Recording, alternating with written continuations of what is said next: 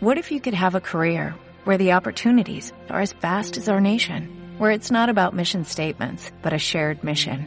At U.S. Customs and Border Protection, we go beyond to protect more than borders, from ship to shore, air to ground, cities to local communities. CBP agents and officers are keeping people safe. Join U.S. Customs and Border Protection and go beyond for something far greater than yourself. Learn more at cbp.gov/careers. Comienza Tips para Emprender, Formación y más con Cristina Álvarez Pagán.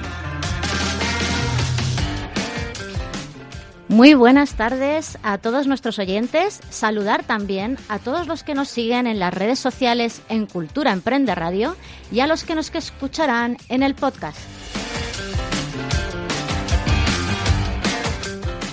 Esta tarde vamos a hablar de hosting, de los servidores donde vamos a alojar nuestra página web, blog o tienda online, para saber también cuál es la plataforma de diseño web que mejor nos conviene según nuestro negocio. Y para hablarnos de todo esto, tengo a mi lado a Álvaro Fontela, que él es fundador de Rayola Network, consultor WordPress especializado en WPO, que ahora nos contará qué es esto. Muchas gracias, Álvaro, por acompañarnos esta tarde. Y bueno, cuéntanos, Álvaro, ¿cómo has llegado hasta aquí a fundar Rayola? Bueno, pues fue una, una situación bastante complicada. Eh, complicada no, pero fue casi de casualidad. Eh, empezamos tres socios, aunque ahora somos dos. Era 2014, coincidimos en un ciclo formativo.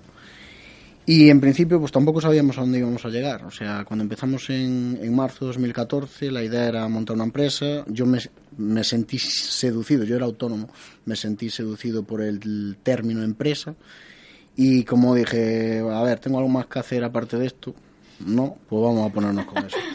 Me puse con ello, pasaron los años, 2015, 2016, 2016 empezamos con el modelo de negocio que estamos siguiendo ahora mismo, el modelo de, de crecimiento, seguimos creciendo, eh, mejoramos, cambiamos cosas y hasta el punto que llegamos hasta ahora. Muy bien, antes he nombrado que eras especialista en WPO. Cuéntanos qué es esto. El WPO es un término, un término que nació hace tiempo, nació en 2004, pero hasta hace relativamente dos años no se empezó a, tener mucho en cuenta, porque eh, las técnicas WPO eh, son técnicas para optimizar la velocidad de carga de un sitio web. Hasta hace, bueno, optimizar la velocidad de carga y reducir el consumo de recursos dentro de un servidor. No se le prestaba atención porque, bueno, al final eh, no se, no había un fin, simplemente era pues tener una web rápida y punto. Ahora mismo sí que hay un fin y es que Google pues empieza a tener en cuenta esto, con lo cual eh, el WPO entra dentro del SEO, del SEO page, la gente le da más importancia, entonces justo en ese momento pues eh, yo ya llevaba años con, con este tipo de cosas, con, haciendo I más D en este tipo de técnicas, haciendo pruebas, haciendo benchmarks de rendimiento, o sea, pruebas de rendimiento, y cuadro que, que yo estaba ahí cuando, cuando esto explotó y que ya tenía una formación en esto y un rodaje en esto que, que me pues que me ayuda a, poder optimizar webs que para muchos pues no, no, lo consiguen porque hay que tener pues formación mixta en webs, en servidores, hay que saber un poco de, del entorno que rodea las webs, de si hay un cuello de botella en algún punto y otras cosas. Has, nombrado lo que es el SEO. Eh, dinos un momento qué, es el SEO, porque no todos los que nos pueden escuchar pueden saberlo. Pues el posicionamiento SEO básicamente es eh, técnicas para, vamos a resumirlo así, para aparecer primeros en Google. Al final todo el mundo compite por una primera, una segunda y una tercera posición, que teóricamente son las que más visitas reciben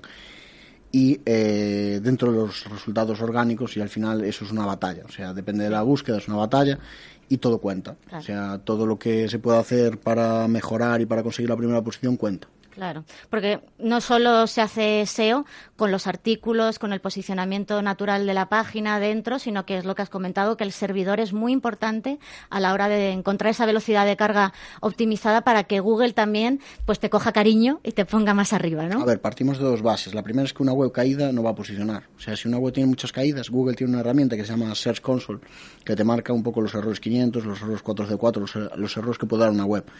Eh, entonces, lo ideal es que no haya ninguno. Partimos de esa base. Una web caída no posiciona. Si tú tienes muchas caídas, evidentemente vas a tener problemas de SEO.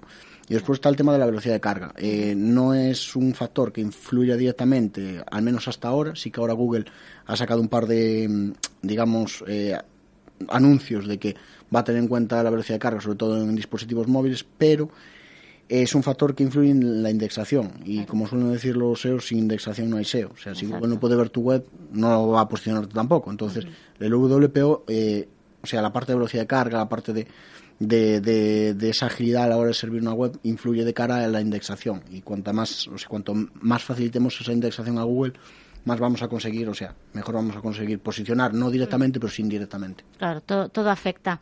¿Y qué mm, plataformas a la hora de diseñar nuestra web nos puedes eh, comentar? Pues que dependiendo un poquito del, negocio que vayamos a tener, eh, ¿cuál nos recomendarías? Tenemos WordPress, tenemos muchas plataformas. ¿Cuál nos recomendarías? A ver, yo soy consultor WordPress, evidentemente, pues. Por ahí van los tiros. Me pones en un compromiso. WordPress es la más usada. Ahora mismo tiene un 60% de cuota de mercado un 30% en el mercado general, o sea, en todas las webs de Internet el 30% están hechas con WordPress, con lo cual la cuota de mercado es aplastante teniendo en cuenta que el siguiente es Joomla con un 4%. Sí.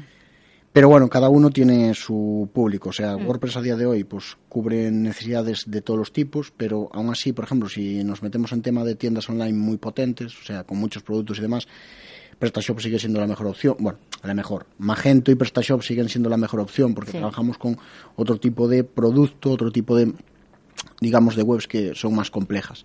Mm. Eh, WordPress sigue siendo la que más se adapta a todo. Mm.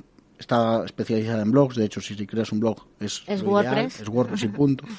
pero de cara, por ejemplo, a tiendas online, a foros y demás, hay otras opciones mucho más profesionalizadas. No quiere decir que no se pueda crear con WordPress, pero que existen opciones más centradas en eso y que eh, a la hora de una escalabilidad, pues están más, eh, o sea, más orientadas a eso. Claro, porque además el WordPress, lo que hay mucha gente trabajando ahí dentro, entonces siempre están actualizando eh, los plugins que también nos facilitan mucho esa, esa vida para también la gente que no es diseñador web, se la puede hacer él. La ventaja de WordPress precisamente es eso, que la comunidad ha avanzado mucho, la comunidad ha crecido.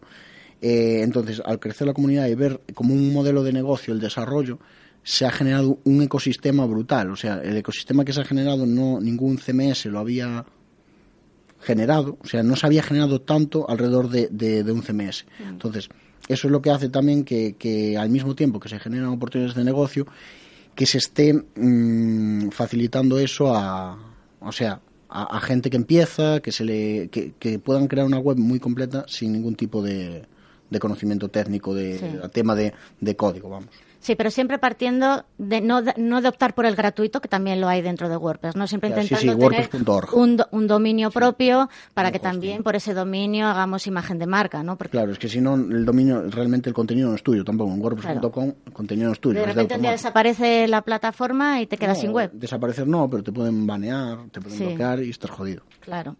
Eh, eh, mm, en estos casos de, optar por los gratuitos, que mucha gente, a mí me, pasa, eh, no solo por dentro de WordPress, sino otras plataformas, que son, pues, no voy a decir los nombres.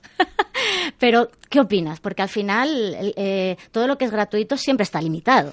Ya no solo la limitación, es lo que va a pasar en el futuro. Que si un día quieres escalar eso, vas a tener un problema. Nosotros hacemos muchas migraciones desde blogger.com, de wordpress.com y al final el problema es eso, que tiene la gente después dice, hostia, es que voy a perder la forma en mi web. Es lo que hay, ¿sabes? No hay otra forma de, solucionarlo. Claro. Y desde Rayuela, cuéntanos un poco ese punto diferenciador vuestro, que yo creo que también, antes ya nos has resumido un poco, pero yo creo que desde el 2014, que es una, proyección pues muy rápida en el tiempo la que habéis tenido, ¿no? cuéntanos un poco cómo os diferenciáis vosotros y, a lo que dais más importancia. A ver, nosotros eh, tenemos varios puntos de, diferencia y uno de ellos, el primero, es el soporte.